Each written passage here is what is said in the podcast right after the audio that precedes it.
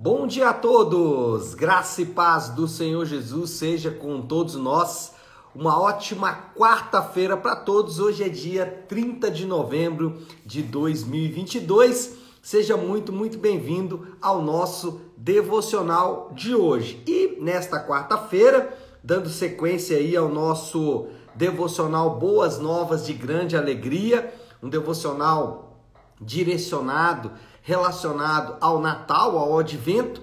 Então, durante esses próximos dias aí até ah, o dia 24, nós estaremos então fazendo esse devocional juntos aqui. E a ideia é ler o devocional e depois fazer um comentário.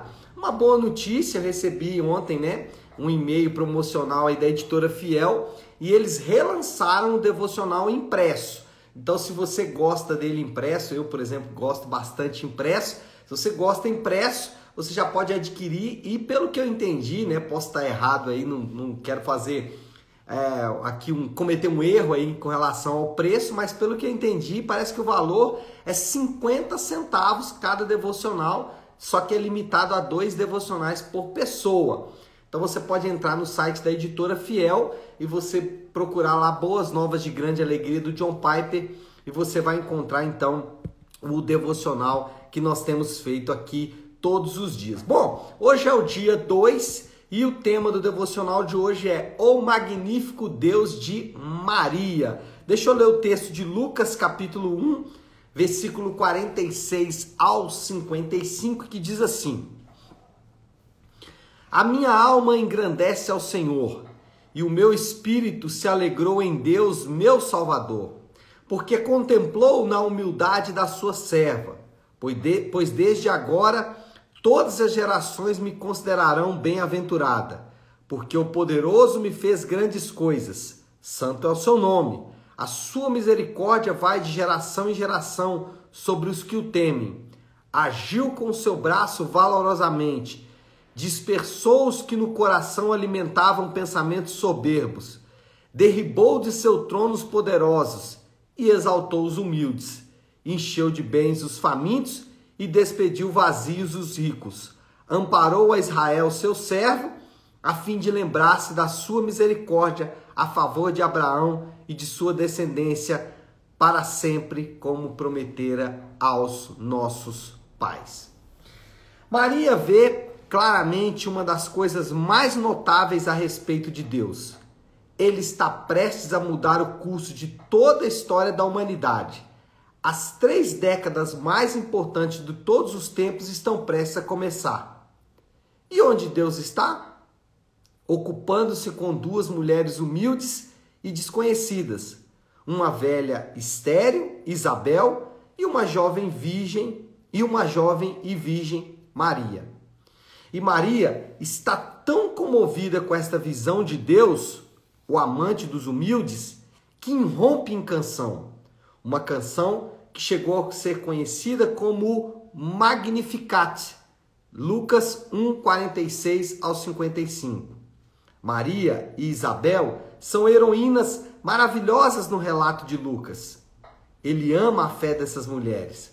Parece que a coisa que mais o impressiona e aquilo com que ele deseja impressionar Teófilo, o nobre leitor do seu evangelho, é a singeleza e a alegre humildade de Isabel e Maria ao se submeterem ao Deus magnífico.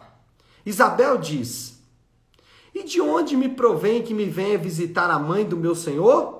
Lucas 1:43. E Maria diz: Por que contemplou na humildade da tua serva? Lucas 1:48.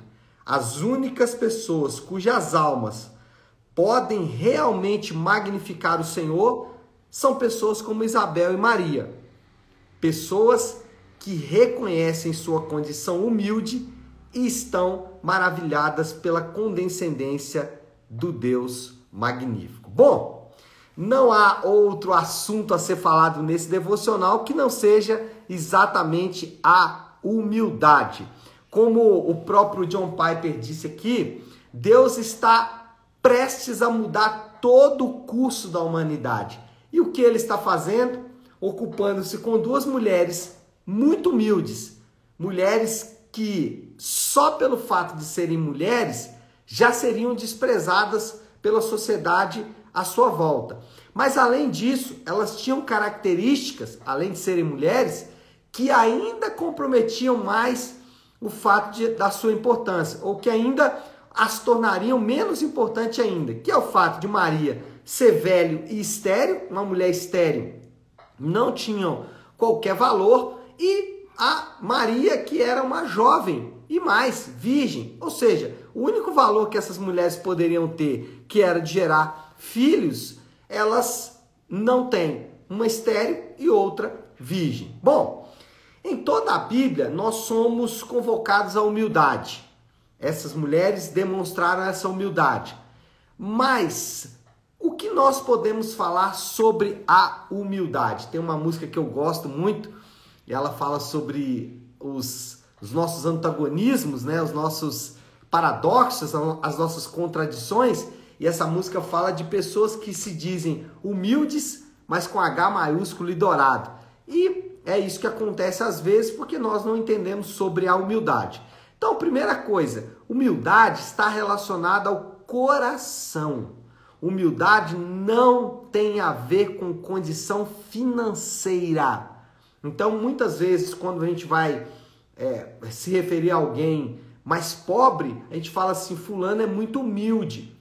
E a, a ideia aqui é de que alguém de condição social baixa ou de condição financeira baixa é alguém humilde. Mas humildade não tem a ver com condição financeira. Eu conheci várias pessoas muito ricas e muito orgulhosas, conheci pessoas ricas muito humildes, conheci pessoas muito pobres, muito orgulhosas e conheci pessoas muito pobres e muito humildes.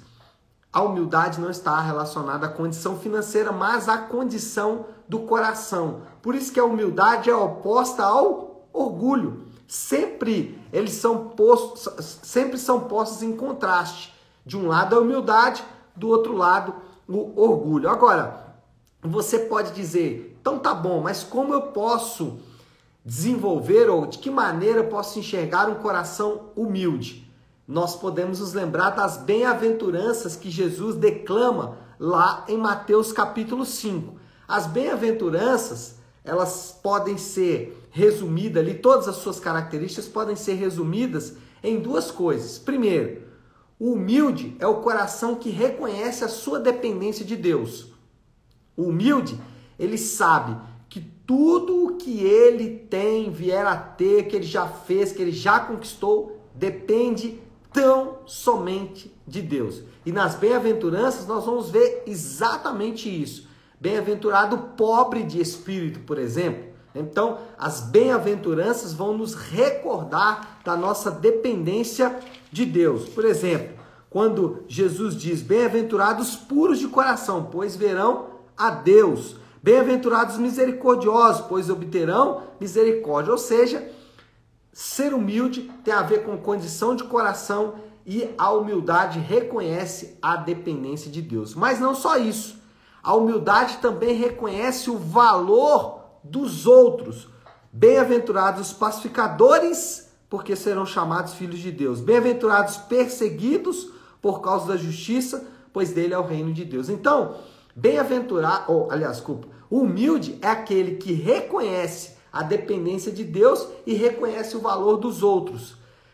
Humilde jamais pode desvalorizar o outro, porque se fizer isso, demonstra um coração que não é humilde. Então, a primeira coisa aí é que a humildade ela é condição de coração e não condição financeira, e não condição social. Segundo, a humildade pode ser identificada. Nós podemos reconhecer a humildade quando a vemos. E como fazemos isso? Nós fazemos isso por meio das obras as obras da pessoa ou as minhas próprias obras, elas vão naturalmente manifestar o coração humilde ou o coração orgulhoso. E é interessante porque em vários lugares a Bíblia faz essa relação entre o fruto das nossas ações, o fruto das nossas obras e o nosso coração. Então, a árvore é conhecida pelos seus frutos. Jesus foi categórico nesse caso. Então, nós podemos identificar a humildade a partir das obras da pessoa. Por exemplo, o humilde, ele serve. É a primeira característica de alguém humilde, ele serve. Ele sabe a dependência de Deus, ele sabe o valor das outras pessoas, então ele vai naturalmente servir. Sempre gosto de dizer que servir tem dois aspectos. Estou né? falando do ponto de vista cristão, óbvio, né? Servir tem dois aspectos. Primeiro, servir tem a ver com evangelismo, missões e principalmente tem a ver com servir pessoas da nossa igreja local. Então, primeiro aspecto do serviço do ponto de vista cristão é servir a minha comunidade e servir as outras pessoas através do evangelismo, das missões e da ação social, dos atos de misericórdia. E nesse caso, eu não escolho a quem servir, eu tenho que servir as pessoas da minha comunidade local e eu tenho que servir as pessoas através do evangelismo, das missões e dos atos de misericórdia. Então, esse é o primeiro aspecto. É, quando você, é, de forma natural, evangeliza pessoas, isso é um ato de serviço, isso é um ato de servir pessoas. Quando você fala do amor de Deus, quando você fala da obra da cruz, quando você fala da obra da redenção, isso é servir. Mas também servir as pessoas da nossa família. Nós somos chamados a servir as pessoas da nossa família. Então, esses são os dois aspectos: servir as pessoas da igreja local através dos ministérios, dos seus dons, servir através do evangelismo, das missões, servir através dos atos de misericórdia e servir as pessoas da sua família. Mas não só isso. A humildade pode ser vista, vista na vida das pessoas porque o humilde perdoa. Alguém humilde que conhece o valor das outras pessoas e depende de Deus sempre vai ter um coração perdoador. E por último, o humilde ama. Ele vai é, demonstrar a sua humildade no seu amor às outras pessoas. Então, humildade não tem a ver com é, a condição financeira, mas está relacionada ao coração, pode ser identificada e terceiro, pode ser desenvolvida. Humildade pode ser desenvolvida. A humildade do ponto de vista bíblico é algo que nós vamos progredindo. Como? Como eu desenvolvo a minha humildade? À medida que eu conheço o Senhor, eu reconheço a mim mesmo e eu desenvolvo a minha humildade. Então, como é a ideia? Eu conheço o Senhor, eu sei quem Deus é. A partir do momento que eu vou desenvolvendo o meu relacionamento com Deus e descobrindo quem Deus é, eu vou descobrindo quem eu sou. E ao descobrir quem eu sou e quem Deus é, naturalmente eu vou me tornando mais humilde. Então a ideia é: quanto mais maduro o crente for, mais humilde ele é. E ele é humilde por quê? Não é porque ele ficou muito tempo na igreja, não, gente. Maturidade tem a ver com conhecer o Senhor e conhecer a nós mesmos, aplicando a palavra de Deus na nossa própria vida. Então, à medida que eu for conhecendo a Deus, por exemplo, Deus é justo. É, essa é uma característica de Deus. Isso é um atributo de Deus. Mas não adianta achar um atributo como se fosse algo qualquer. Então, vamos lá, vamos trabalhar aqui a justiça. Deus é justo. Então eu conheci um aspecto de Deus. Naturalmente, eu vou conhecer também o fato de que eu sou absurdamente injusto, não só nos meus comportamentos, mas também na minha natureza moral. Então eu sou injusto moralmente, naturalmente, mas também nas minhas nos meus comportamentos. E eu posso ver isso claramente quando eu conheço o Senhor, porque eu vejo que de fato é ser justo. Quando eu olho para Deus e vejo que de fato é ser justo, eu percebo que eu não sou. E aí o que, que eu faço? Eu me torno humilde, porque eu não tenho do que me orgulhar. Vou dar um exemplo aqui oposto. Alguém que se acha muito bom. Alguém que se acha muito bom não conhece a bondade de Deus. Porque se ele conhecer a bondade de Deus, ele vai perceber que ele não é bom. E ao perceber que ele não é bom, ele se torna então humilde. Percebe como que as coisas estão ligadas? Conheço a Deus, conheço a mim mesmo, logo me torno humilde porque eu não tenho do que me orgulhar. Então, a humildade pode ser desenvolvida. Um crente orgulhoso é um uma contradição em si mesmo, é um antagonismo em si mesmo.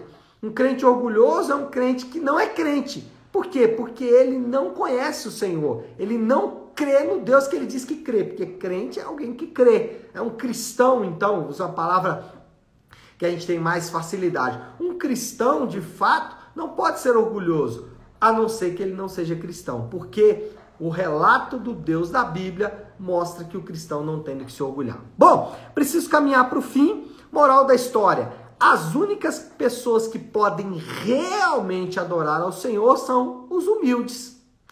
Indivíduos que reconhecem a sua condição humilde e estão maravilhados com o Senhor. Então, os indivíduos que podem adorar é esse.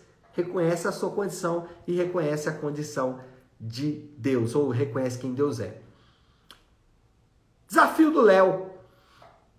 Aplicação. O que podemos pensar em aplicação diante disso tudo que ouvimos? Eu acho que a única aplicação possível é a aplicação que eu fiz para mim mesmo e eu convido você a fazer. Ao ler tudo isso e ao pensar sobre tudo isso, eu cheguei à seguinte conclusão: eu não sou humilde e eu preciso que Deus me ajude a desenvolver a minha humildade. Não sou humilde, preciso. Nós, seres humanos, naturalmente caminhamos para o orgulho e isso nos afasta da humildade. Então, o desafio de hoje é humildade. humildade. Esse é o desafio de hoje e um desafio nada, nada fácil. Agora pensa o quanto podemos aliviar as nossas próprias dores quando somos humildes, né? Nem vou falar sobre isso, então vou entrar aqui numa outra história e o tempo não vai dar, né? Vamos orar, vamos colocar isso aí tudo diante de Deus. Se você puder, então, pare aí um instante o que você está fazendo e vamos juntos buscar a Deus em oração. Querido Deus, Pai de amor e graça, Senhor, ao nos depararmos com o Senhor, com quem Tu és, e ao nos depararmos com nós mesmos, nós chegamos à conclusão de que nos falta humildade. Nos falta humildade de reconhecer a Tua majestade, nos falta humildade de reconhecer a nossa verdadeira condição, e isso nos torna, Senhor Deus, arrogantes, orgulhosos e soberbos. Por isso nós pedimos, nos perdoa nessa manhã. Nos perdoa pela nossa arrogância, nos perdoa pela nossa empáfia, nos perdoe, Senhor Deus, pela nossa soberba e vanglória. E nos dá a graça, Senhor Deus, de andar em humildade, uma humildade que é desenvolvida a partir do conhecimento do Senhor, uma humildade que pode ser vista, Senhor Deus, no nosso serviço, no nosso perdão e amor. Essa é a minha oração, Pai e eu oro assim em nome de Jesus. Amém. Amém, meu povo? Bom, então é isso. Nós vamos ficando por aqui. Que Deus te abençoe. Uma ótima, uma excelente quarta-feira para todos. Fiquem com Deus.